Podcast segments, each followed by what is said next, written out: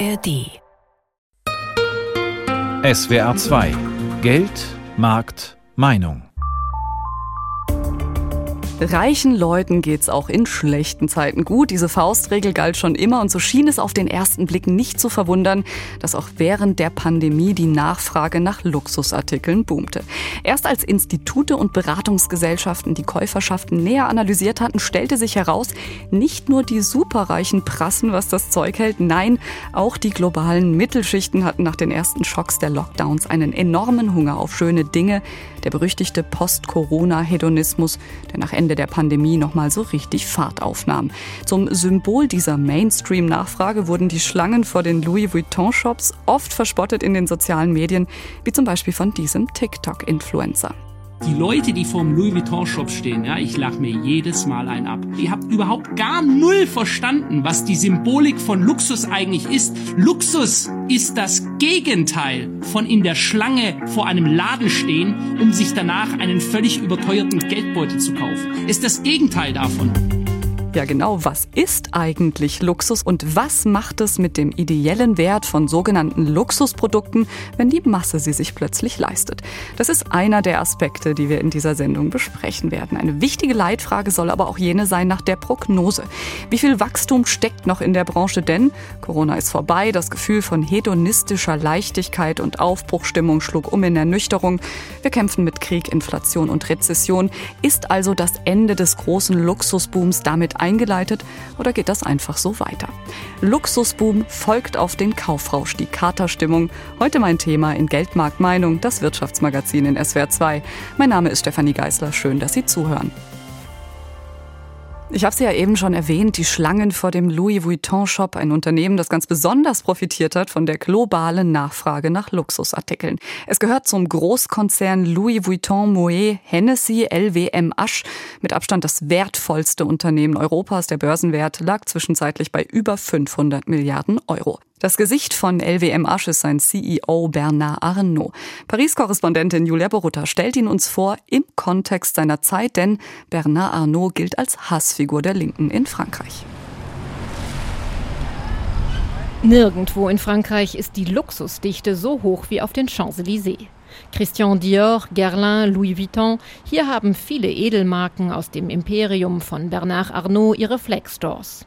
Ein Mecker für alle, die sich mit Luxus made in France schmücken wollen, so wie Niha aus New York und Mickey aus Antwerpen. I mean, I came here for this fashion street because in Louis Vuitton I have like more more bags. So yeah, this is my heaven. this street is my heaven. The thing is, when you're in Paris, you visit shops like this. It's more spectacular, it's more beautiful, it's much more more. Niha und Miki sind nicht reich, aber sie verkörpern genau den Mittelstand, der zunehmend Lust an Luxus hat und der aus dem erfolgreichen Unternehmer Bernard Arnault den reichsten Mann der Welt gemacht hat. 1984 kauft Arnault, Sohn eines Bauunternehmers, die Modemarke Dior und wettet darauf, dass der Wohlstand in der Welt rasant wachsen wird. In einem Werbefilm über seinen Konzern LWM Asch aus dem Jahr 2018 blickt er zurück. In the 90s, at the idea of a luxury in den 90er Jahren hatte ich die Idee, eine Luxusgruppe zu gründen. Die Leute kritisierten mich und sagten mir, es mache keinen Sinn, so viele Einzelmarken in einem Konzern zusammenzuschließen. Doch genau diese Idee führt zum Erfolg. Bernard Arnault lässt die einzelnen Marken weiter bestehen. Glänzend legt Wert auf edles Material und beste Handarbeit. Viele kreative Köpfe in den Unternehmen, die er aufkauft, schwärmen von dem Geschäftsmann mit dem spitzbübischen Lächeln. So auch Modeschöpfer Karl Lagerfeld, wenige Jahre vor seinem Tod. Ich traf ihn, als die Fendi-Übernahme kurz bevorstand. Auch andere wollten Fendi, aber als ich ihn kennengelernt hatte, sagte ich, dieser und kein anderer. Und ich hatte recht. Er hat unglaublich investiert und sein Einsatz zahlte sich genau so aus, wie er es erwartet hatte. Der Konzern LWM Asch, zu dem 75 verschiedene Marken gehören und den Arnaud immer noch wie ein Familienunternehmen führt, ist mittlerweile über 400 Milliarden Euro wert. Rund 100 Manufakturen hat LWMH in Frankreich angesiedelt und allein im Jahr 2022 15.000 neue Jobs im Land geschaffen. Ein Werk, das den Urvater des französischen Luxus, den Finanzminister des Sonnenkönigs Ludwigs XIV. gefreut hätte. Jean-Baptiste Colbert war es nämlich, der das edle Handwerk im 17. Jahrhundert nach Frankreich holte. Spiegel, Spitze, Schmuck, hergestellt in Frankreich und mit einem amtlichen Qualitätssiegel versehen. Colbert war ein ehrgeiziger Visionär, genau wie Arnaud. Ich liebe den Wettbewerb. Das ist wie Tennis. Ich will immer gewinnen. Das macht Spaß. Eine Einstellung, die den Meister des modernen Luxus für viele Kritiker zur Zielscheibe, ja sogar zur Hassfigur macht. Im Mai dieses Jahres besetzten Demonstrierende die Konzernzentrale von LWM LVMH,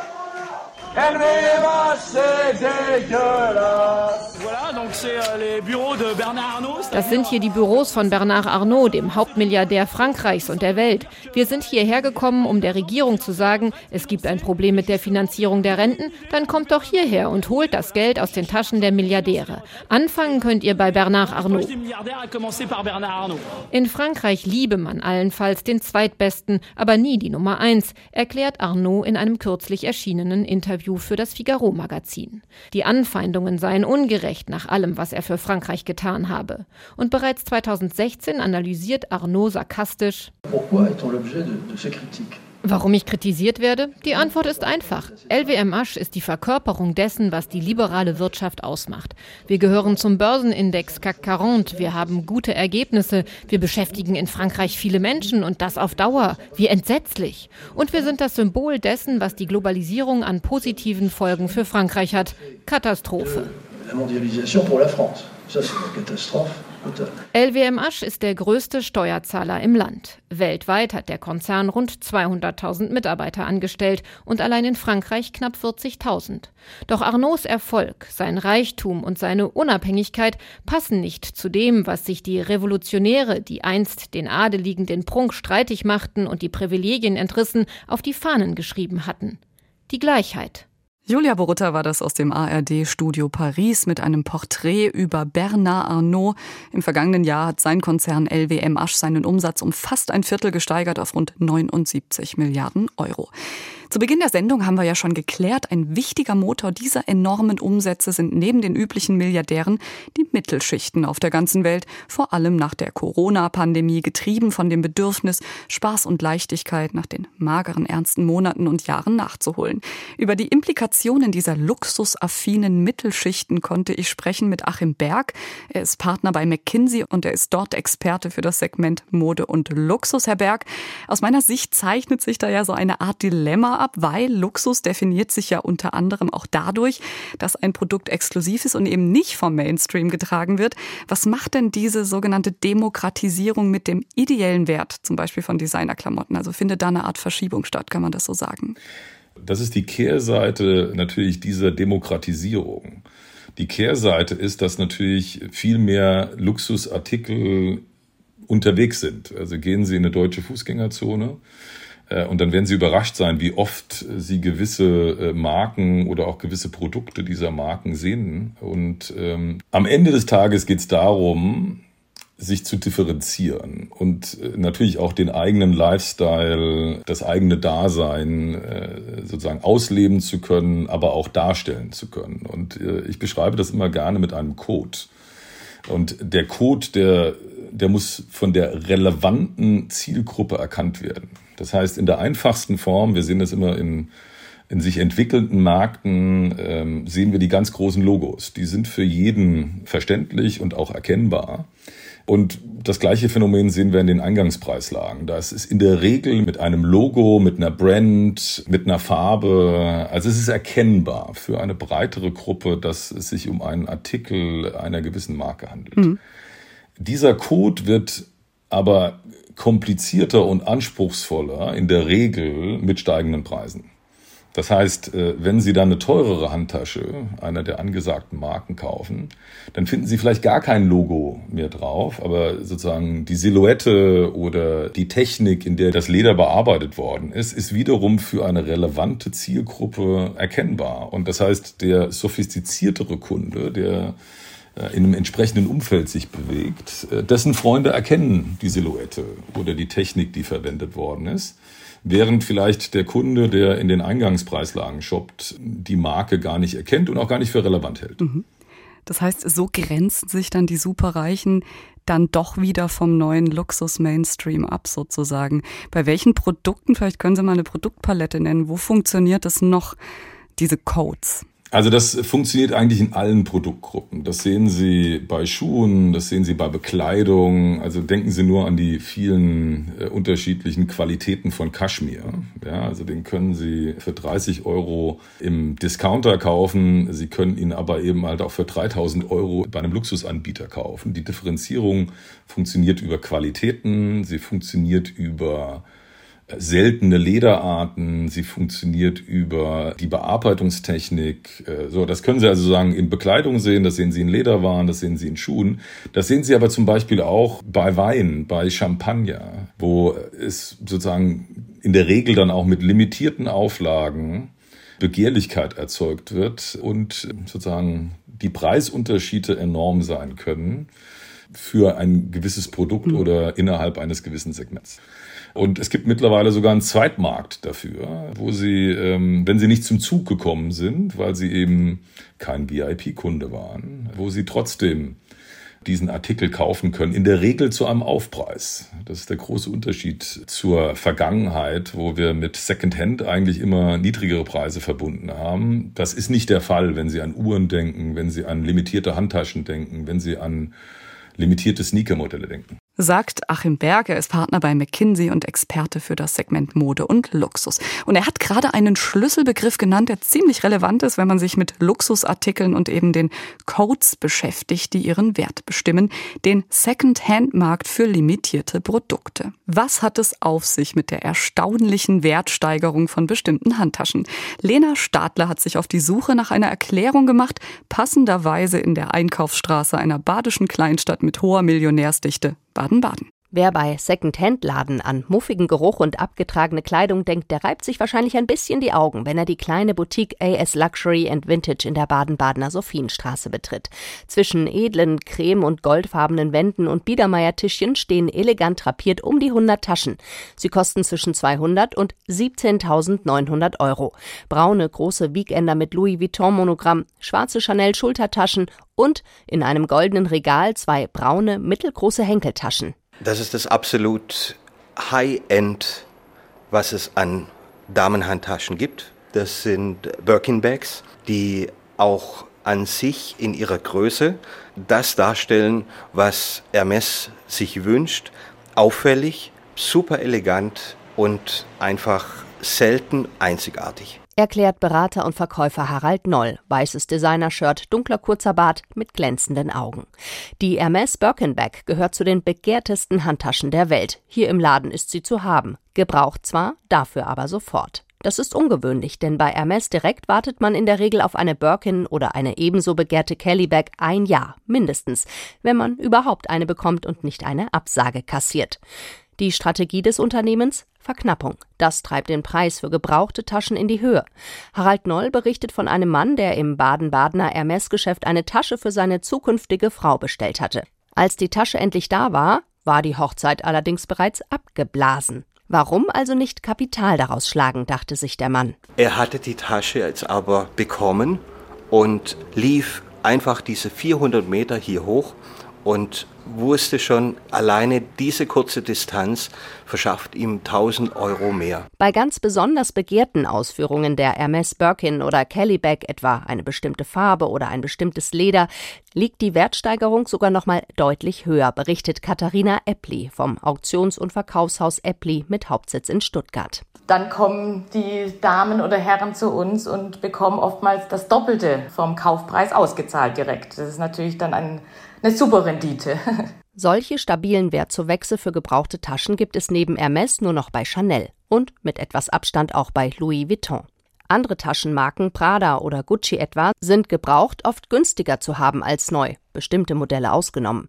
Warum genau diese drei Hersteller den Dreh raus haben, erklärt Mode- und Taschenexpertin Katharina Eppli so. Das liegt daran, dass das eigentlich die einzigen Marken sind, die keinen Sale anbieten oder auch nicht im Outlet zu finden sind und sehr limitierte Kollektionen herausbringen. Und das führt dazu, dass der Wert sehr stabil ist und die Preise immer weiter steigen. Mittlerweile habe sich auch die Kundschaft geändert, erzählt Katharina Eppli. Nicht mehr nur reiche ältere Menschen aus der Oberschicht haben Luxustaschen als Anlageobjekt für sich entdeckt, sondern auch ganz viel junge Menschen, die auf den Trichter gekommen sind, dass es ja doch ein gutes Invest ist, jetzt auch durch die Pandemie bedingt, haben ja auch viele in Aktien investiert und sich informiert und manche tragen die Stücke dann auch, manche stellen sie sich wirklich nur in die Vitrine zu Hause und warten, dass der Wert steigt. Zurück im Vintage-Taschenladen bei Verkäufer Harald Noll. Zu ihm kommen vor allem Frauen, um sich eine Luxushandtasche zu kaufen. Männer kämen als eher gelangweilte Begleiter mit. Erstmal. Wenn er aber dann feststellt, dass so eine Tasche eine Wertsteigerung hat, dann wird er aufmerksam und wenn ich ihm dann noch erzähle, wir haben 10 bis 15 Prozent Steigerung beispielsweise in den nächsten zwei, drei Jahren in so einer Tasche, dann wird sehr schnell reflektiert, ja, das ist ja besser wie Gold oder eine Aktie. Handtaschen als ästhetischer Inflationsschutz. Auch ein interessanter Aspekt in diesen Zeiten, in denen wir uns erstmals wieder mit dem Thema Geldwertverlust beschäftigen müssen. Eine Reportage war das aus Baden-Baden von Lena Stadler.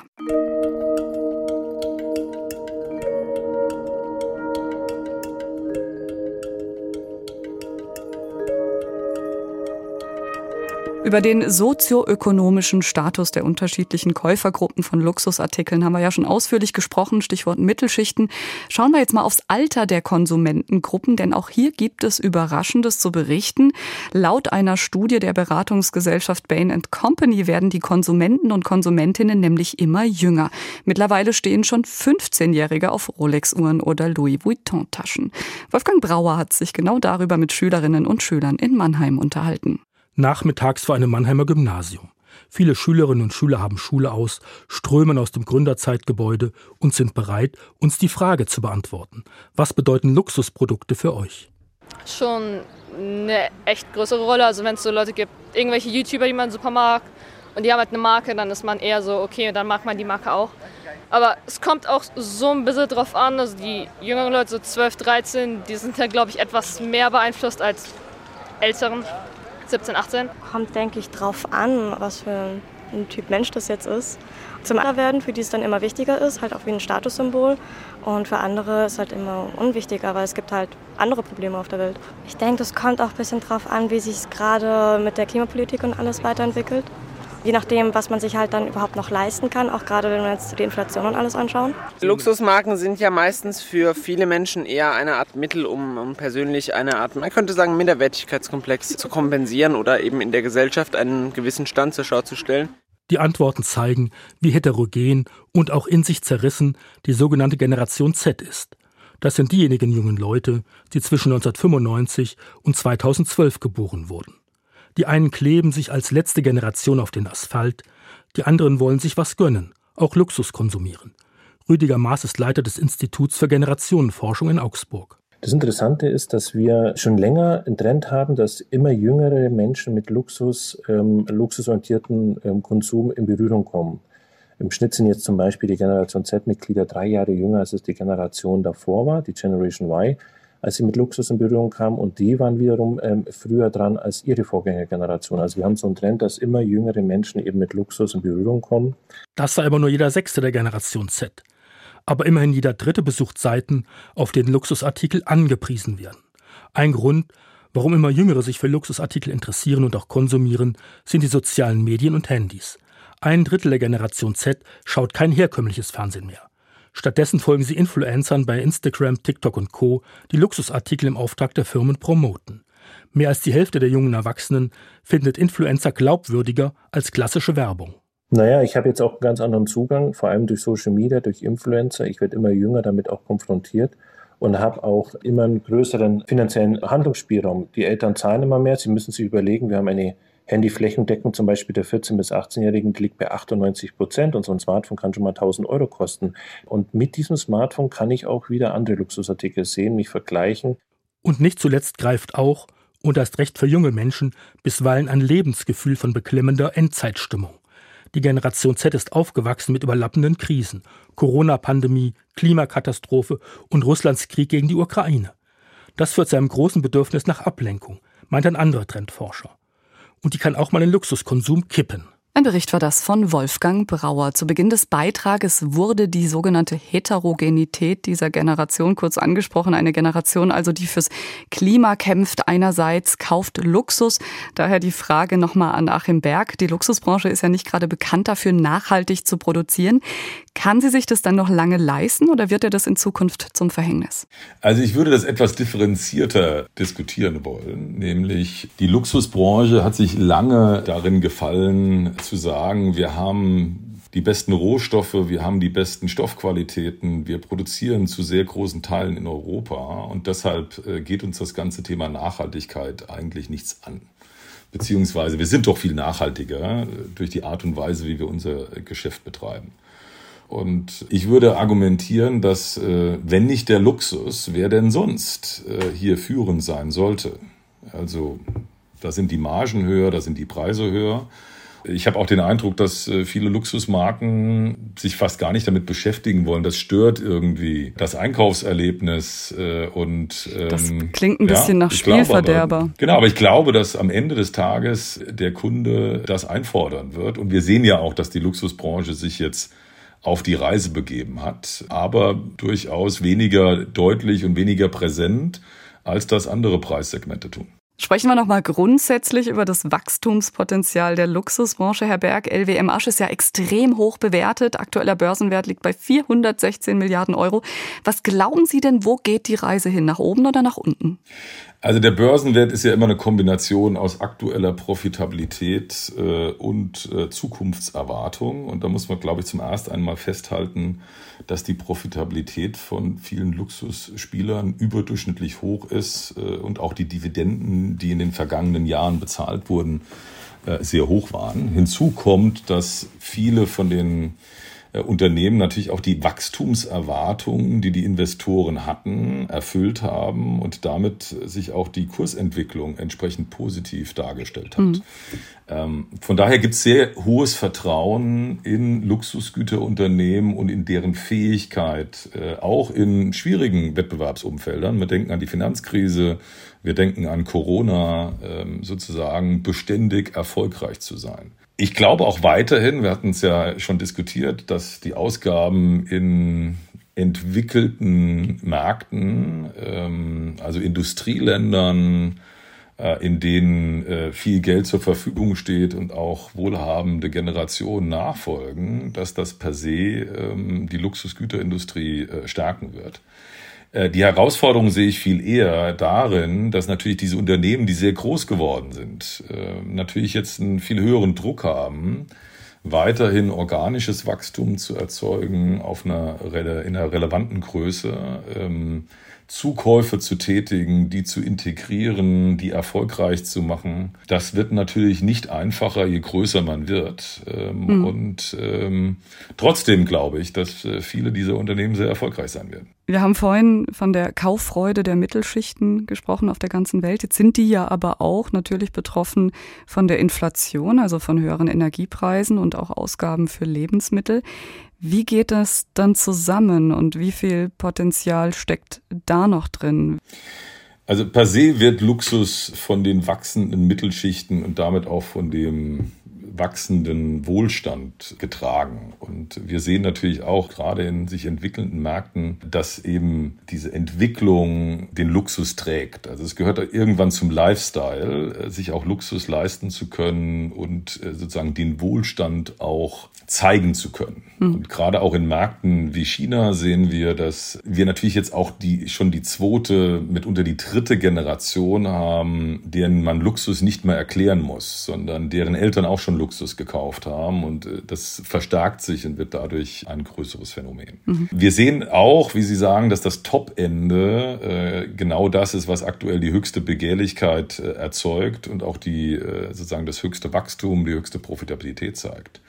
Die Herausforderung, die durch Inflation, durch Rezession kommt, trifft eher die Eingangspreislagen und das, was wir den Affordable Luxury nennen. Das heißt also das Segment, das zwischen Premium und wirklichem Luxus liegt, ähm, wo die Preispunkte in der Regel eben noch äh, erschwinglicher sind, äh, wo aber die Begehrlichkeit auch ein Stück weit niedriger ist. Und in den aktuell schwierigeren Zeiten wollen die Kunden, wenn sie dann Luxus kaufen, auch richtigen Luxus kaufen und verzichten vielleicht auf den einen oder anderen Kauf in diesem mittleren Segment sagt Achim Berg, Experte für Kleidung und Luxus bei McKinsey. Und nachdem wir jetzt hauptsächlich über internationale Marken und Unternehmen gesprochen haben, schauen wir zum Schluss noch auf die heimische Luxusproduktion. Auch die Schmuckindustrie in der sogenannten Goldstadt Pforzheim profitiert nämlich enorm von der globalen Nachfrage. Peter Lauber berichtet. Was für eine Pracht, ein Traum aus purem Gold, das sich wie Seide um den Hals seiner Besitzerin schmiegt. Eines der Prunkstücke in den Auslagen des Pforzheimer Juweliers Georg Leicht. Das Königskollier. Das sind also einzelne Goldstränge, die von Hand gefertigt werden. Das ist ein schöner Porsche. Das edle Geschmeide mit einem Wert im sechsstelligen Bereich ist das Ergebnis solider Goldschmiedekunst, produziert häufig in traditionellen Familienunternehmen wie Leo Witwer. Goldschmiede, Juwelenfasser, Feinpoliererinnen, am Ende sei es immer traditionelle Handwerkstechnik, die im Luxus Made in Pforzheim steckten, sagt Juniorchef Maximilian Mayer. Wir gehen eben die hochwertigsten Materialien, die man sich vorstellen kann und schaffen etwas, was im Zweifel Generationen überwiegt. Preziosen, die von Edeljuwelieren auf der ganzen Welt verkauft werden, zu entsprechenden Preisen. Wir starten bei um die 1000 Euro. Hier haben wir einen 3,6-karätigen naturbraunen Brillanten, liegt bei knapp 60.000 Euro. Es gibt natürlich sehr besondere Schmuckstücke, die auch gut und gerne in dem Bereich von über 100.000 Euro sich ansiedeln können. Doch egal in welchem Preissegment, Luxusschmuck aus Pforzheim verkaufte sich in den vergangenen eineinhalb Jahren wie geschnitten Brot.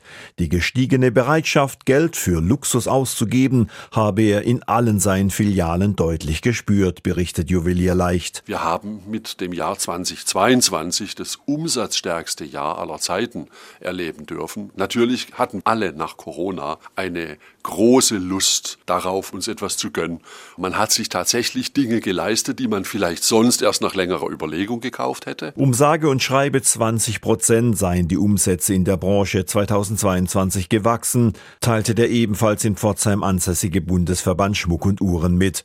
Viele neue Kunden habe man dazu gewinnen können, darunter auffallend viele jüngere Leute, was auch Georg Leicht bestätigt. Wenn der Kunde früher 40 war, wenn er sich das erste Mal eine etwas teurere Uhr gekauft hat, dann ist er heute 32. Und das Thema Marke spielt natürlich eine viel größere Rolle als in der Vergangenheit. Auch Social Media und Influencer hätten einen gewissen Teil dazu beigetragen, dass die Zahl jüngerer Kunden, die auf hochwertige Marken setzten, gewachsen sei, so die Beobachtung von Schmuckproduzent Meyer. Immer mehr junge Menschen sagen, okay, ich spare auch auf etwas, etwas Besonderes, woran ich mich auch jeden Tag wirklich dann erfreuen kann. Ich glaube auch, dass genau das der Grund ist, warum eine breitere Masse heute auch das Thema Luxusschmuck nachfragt, ist, weil wir in unserem Alltag so abgestumpft sind von Fast Fashion und Co., dass die Leute gezielt Dinge suchen, die eben nicht dementsprechend. Seit dem zweiten Quartal dieses Jahres hat sich der Hype laut Schmuckverband wieder etwas abgekühlt. Die Zahlen von 22 werde man wohl nicht mehr erreichen, so ein Sprecher, denn die Menschen würden jetzt auch wieder mehr Geld für Erlebnisse wie etwa Urlaubsreisen ausgeben. Doch es heißt auch, kein Grund zum Jammern. Auch Maximilian Mayer macht sich um die Zukunft keine Sorgen. Luxus ist etwas Hochwandelbares und gleichzeitig Beständiges. Und ich glaube, wenn man als Unternehmen das verstanden hat, dann kann man definitiv sagen, Luxus geht immer. Luxus geht immer. Und das ist auch das Fazit dieser Sendung. Auch wenn das Segment Luxus divers ist und Konsumenten innerhalb dieses Segmentes immer wieder ihre Prioritäten ändern, global wachsen die Mittelschichten und damit auch der Wohlstand und der Hunger nach dem guten und schönen Leben. Das war Geldmarkt Meinung, das Wirtschaftsmagazin bei SWR 2. Heute mit Stefanie Geisler. Vielen Dank Ihnen fürs Zuhören.